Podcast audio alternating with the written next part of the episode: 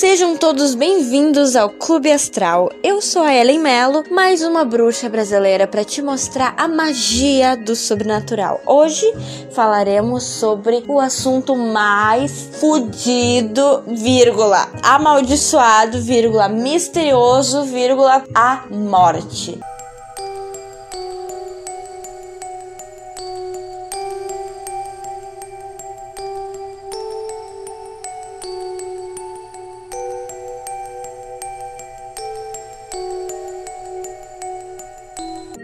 Não vou ficar enrolando muito, vamos direto ao nosso conceito: morte. Para nós humanos é a única certeza que temos da vida, não é? Entretanto, nessa certeza que iremos morrer, existem muitas especulações sobre o que acontece depois que a gente morre. O que acontece nesse meio de. Bom, tem gente que acredita em reencarnação, tem gente que acredita em paraíso.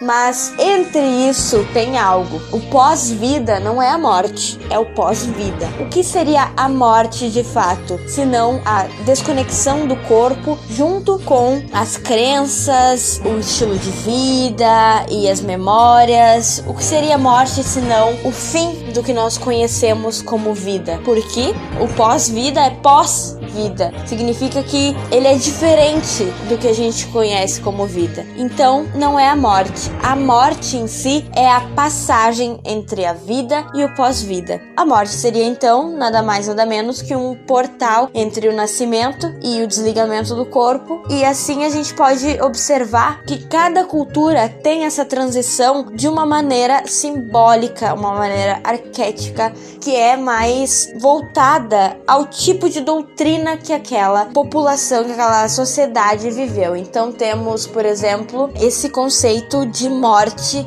em que nós vamos a algum lugar. Nós vamos para o paraíso, nós vamos para o inferno, nós vamos para Helheim ou para o mundo dos mortos ou para os campos elíseos.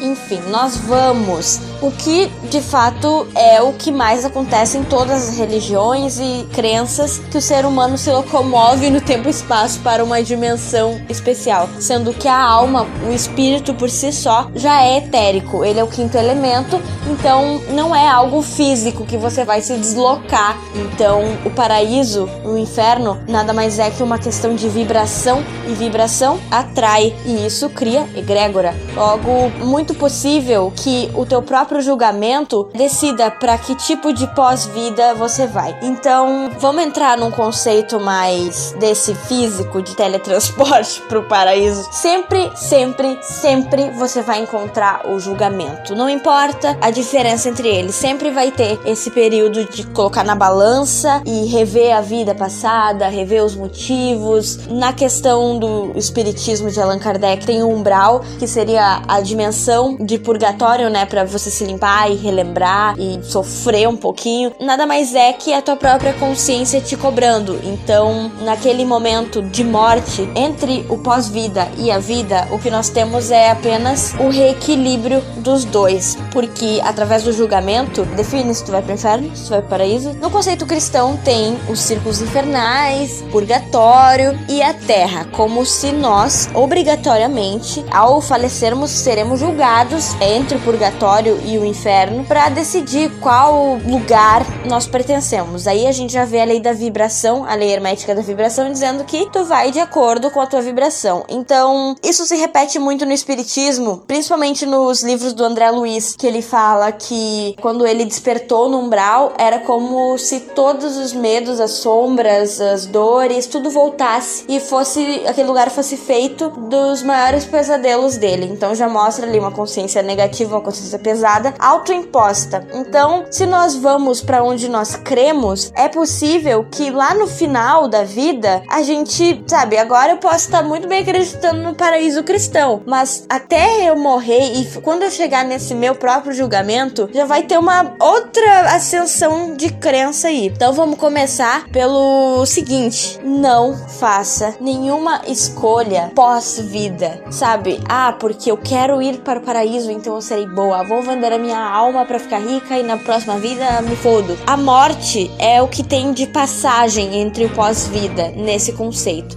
Então, como pós-vida, a gente vai ver a locomoção do espírito para a dimensão superior, inferior, que mostra muito da dualidade humana, da capacidade da gente se auto-julgar e se denominar santo ou pecador. E isso não só na questão cristã, é esse essa passagem para ir para o mundo dos mortos, que também é diferente de cultura para cultura, mas essa passagem para esses mundos, eles se dão muito pelo estilo de vida que aquela sociedade tinha. Então, por exemplo, eu tenho uma amiga que ela é da bruxaria viking e ela acredita em Helheim, que é o reino de gelo e sangue dos mortos, daqueles que não morreram gloriosamente, dos que morreram doentes, daquelas pessoas que prejudicavam a vila e aqueles que também não foram tão honrados para te ver, ó. Aí já tem diferenças entre Helheim, porque tem as pessoas más lá no, no último reino de Helheim, que é gelo, fogo, sangue, gritaria, dedo no cu e bruxaria. E tem lugares que são apenas para aqueles que morreram de velhice, aqueles que morreram aleijados, que naquela cultura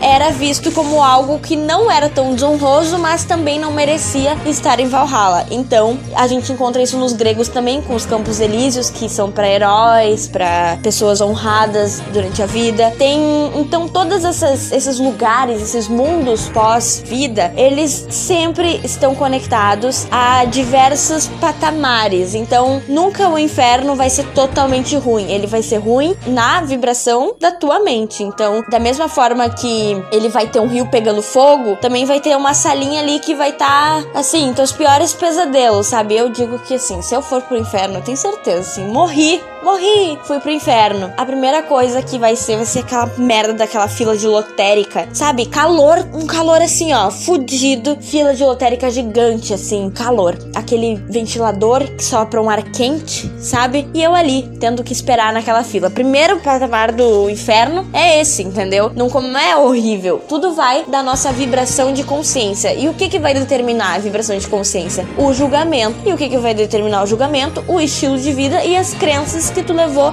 durante a vida. Então, já que não tem certeza do que vai acontecer, construa coisas que vão tornar a tua mente positiva e mais leve. Por exemplo, na tradição quemética, tem Mate. Mate é responsável pela justiça, vai ser responsável por julgar. E é uma coisa muito incrível que assim, ela tem uma balança. Ela vai colocar uma pena de um lado e o seu coração no outro. Se o seu coração for mais pesado que a pena, aí se fudeu, meu amigo, vai pro inferno. Good luck, boa sorte. Mua. Mas, né, se o coração for mais leve, alegrias, felicidades. Então, isso quer dizer, olha só, é muito louco porque no final das contas, tu vai ver moral da história. Quando tu for ter o teu próprio julgamento e decidir da onde será a tua alma, o coração ele precisa ser leve. Ou seja, para que não caia no umbral, no inferno, não pode ter coisas pesadas, densas, arrependimentos, mágoas, vinganças, remorso, tudo que pesa o coração vai determinar o pós-vida que a consciência vai ter. Porque no final das contas, todas estão falando que estamos nos encaminhando para um brilho eterno. Só que existe essa passagem, então existe um longo caminho. A morte, ela é só um desses portais de passagem. O nascimento também. Então, é muito mais fácil a gente pensar que morreu, acabou, não acontece nada, porque é muito mais fácil de imaginar o que aconteceu antes da gente nascer. Sabe, você não tinha os seus dons psíquicos, não chorava, não sentia. E pensa, você sabe que existia o mundo antes, sabe que sua mãe, seu pai, todo mundo existiu, tudo, sabe como era a história antes. Mas você existir, não sabe, não se tem essa noção. É tudo preto. É a mesma coisa quando a gente for morrer. Porra, o mundo vai continuar, tu sabe que o mundo vai continuar, que vai acontecer muita coisa ainda pela frente. Então, é muito mais simples pensar que deu acabou. Nós temos muitos conceitos do que pode acontecer depois que a gente morre morre. E esse de ir para algum lugar, viver a eternidade, é o mais chato que tem. Existem outros muito melhores. Por exemplo, a Sansara hindu. É incrível, porque existe a reencarnação neo-cristã, nova era, sei lá, eu da puta que pariu que tiraram isso, que a gente vai reencarnando, vai planejando e vai vindo, planejando e vai vindo. Missão, propósito, sofrer, aprender, ensinar, coisa chata do caralho. Mas os hindus, eles inventaram esse conceito. Eles estão muito mais à frente, eles estão anos luz à frente. Por quê? Considerando tempo, espaço, realidade, seres vivos, é a existência humana da forma que a gente conhece, ela é muito limitada. Então, primeiro da reencarnação hindu é que nós vamos ser todos. Nós somos todos. Porque a nossa consciência não tem espaço, não tem tempo. A nossa consciência pode estar em todos os lugares ao mesmo tempo. E é isso que torna Deus. É um experimentando a vida do outro. Então, por exemplo, morri agora. Morri! Eu posso automaticamente acordar como uma chinesa do século V.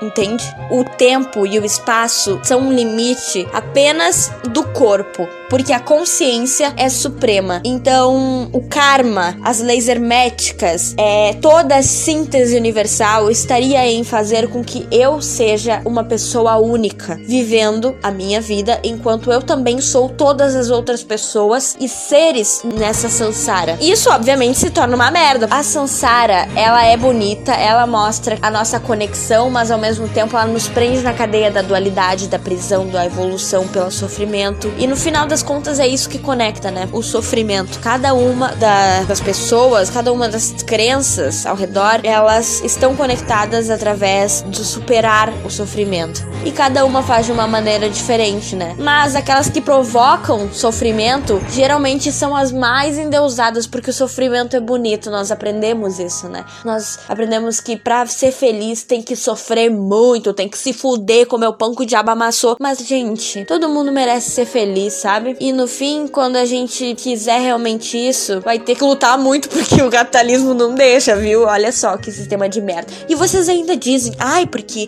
deve ser ótimo reencarnar. Minha querida, o que, que eu fiz pra estar aqui no pleno governo Bolsonaro no Brasil? Pandemia! O vírus tá aí. Vamos ter que enfrentá-lo. Vai enfrentar como homem, pô. Não como moleque. Vamos enfrentar o vírus com a realidade. É a vida. Todos nós iremos morrer um dia. Olha só, eu não posso ter feito isso de vontade própria. E se eu fiz, eu, eu assim, ó, mereço estar tá me fudendo. Então, burra. Porra! Mereço, mereço. Falamos do conceito de é, ir, né? Ir para o céu, para o inferno. Falamos do conceito de Sansara. Vocês já ouviram falar do conceito da repetição? Provavelmente quem assistiu Midnight Gospel tá ligado no que eu vou falar. É, a repetição, eu não sei muito bem onde surgiu. Acredito que seja entre o hermetismo e o que hermetismo, que fala muito muito sobre aprender através da repetição. Bem cognitivo, comportamental, assim. Ah, filho da puta, continua tomando choque. Basicamente isso. Mas isso cria um conceito coach quântico muito abstrato. Então, assim, é tudo crença. Já vamos deixar assim, porque os coach quânticos eles adoram falar que é ciência, né? Então, gente, a crença é misticismo, é bruxaria, paganismo, entendeu? Isso aqui não tem um pingo. Na verdade, tem muitos estudos, né? Mas nenhum pingo científico testado. É só filosófico, social, histórico, artístico. Tem que deixar bem claro, né? Porque coach quântico, Deus me livre. Vamos lá. A repetição se baseia em uma linha do tempo, meio teoria das cordas, assim. Tão ligado na teoria das cordas, né? Senão eu vou falar sobre isso em outro vídeo. Uma visão mística, assim, porque os coaches se adonaram de tudo, né? E eu não quero. Ah, Deus me livre. A repetição ela mexe com as questões de linha do tempo, escolhas, direcionamento moral e realidades alternativas. Por quê? Você é uma pessoa única de existência una. Mas o mundo em que você está inserido é totalmente mutável. Então, você é você. Só que você vive uma vida com escolhas e imposições universais que vão definir o seu futuro, mas não só o seu, o futuro de todas as outras realidades em que você é você, só que o mundo é diferente. Então pensa assim: viveu a vida inteira, morreu. Volta desde o começo. Vai vivendo de novo. Então, nesse vai vivendo de novo, já criou-se outra realidade. E aquela do começo que fez as mesmas escolhas continua em looping. Só que agora você é outra pessoa, fazendo outras escolhas diferentes. Então, basicamente, cria um looping temporal em que cada vida faz escolhas diferentes diferente, portanto está em uma realidade diferente, podendo ser de tempo ou espaço ou podendo ser somente um mundo diferente, uma realidade alternativa. Então morreu, por exemplo, tá andando na rua, putz, foi atropelada, simplesmente acorda em outra realidade vivendo e assim a eternidade é longa. Portanto, né, tu atravessa o espaço e o tempo. É, nesse conceito da repetição, tem muito de voltar do ponto inicial, nascer de novo, morrer e nascer de novo, mas também tem aquilo de voltar a, a, momentos específicos. Eu vi uns comentários, tinha uma pessoa falando isso no grupo, né? E aí eu vi uns comentários de uma pessoa falando sobre déjà vu, que poderia muito bem ser esse momento de retorno, né? Acabei de morrer em outra realidade e ancorei meu corpo nessa, estou tendo um déjà vu. Ou melhor, um déjà vu ser aquele aviso de, ei, você já fez essa escolha para sua realidade, faça outra. Então, quando a gente morre, pode não necessariamente ir pro inferno ou pro paraíso ou pro umbral, nem ficar reencarnando em todas as criaturas da Terra. Pode muito bem simplesmente começar a repetir tudo de novo e ir vivendo cada vida diferente, como E aí também tem aquele, né, novo New Age falando da Matrix. Estamos numa Matrix, somos um, um eu superior. Eu sou meu eu superior e eu estou nesse momento jogando com a Ellen, porque a Ellen é uma simulação aqui para vocês. É um The Sims cósmico e o meu eu superior é muito mais foda. Basicamente é isso, mas voltando, né, do primeiro minuto desse deste podcast, deste episódio, em que eu disse que o que vai definir o seu pós-vida não é a morte em si, mas o, a trajetória da vida e a moral da história no final, sabe? Quando estiveres lá morrendo, últimos minutos ali, DMT no cérebro, vai ter o julgamento, vai lembrar de. Porque o tempo é uma coisa relativa, né, minha gente? Um sonho. Tem vezes que os meus sonhos eles duram três dias. Eu acordo, passou quatro horas. Sonho é muito relativo. Às vezes o sonho é muito rápido e eu dormi, tipo, a tarde inteira. Então a nossa mente é tão relativa que naqueles poucos segundos de estar morrendo pode ser a eternidade inteira. O próprio julgamento que vai fazer a tua consciência. A tua mate, a tua deusa da justiça, a tua balança é a tua consciência. Então ela que vai pesar o teu coração. E o teu coração vai estar pesado, vai estar leve. Isso depende das escolhas que tu faz. Então não precisas escolher um para fazer depois de morrer. Pensa que é todo. Estamos fazendo todos ao mesmo tempo. E cada um deles vale de uma maneira diferente. Espiritualista é foda, né, gente? É muito em cima do muro. É o um muro mágico e eu estou em cima. Quero me derrubar. Não precisa escolher um. Acredito em todos. Eu acredito que você também, né? Por isso ficou aqui até o final. Um beijo, gratidão e vamos até o próximo.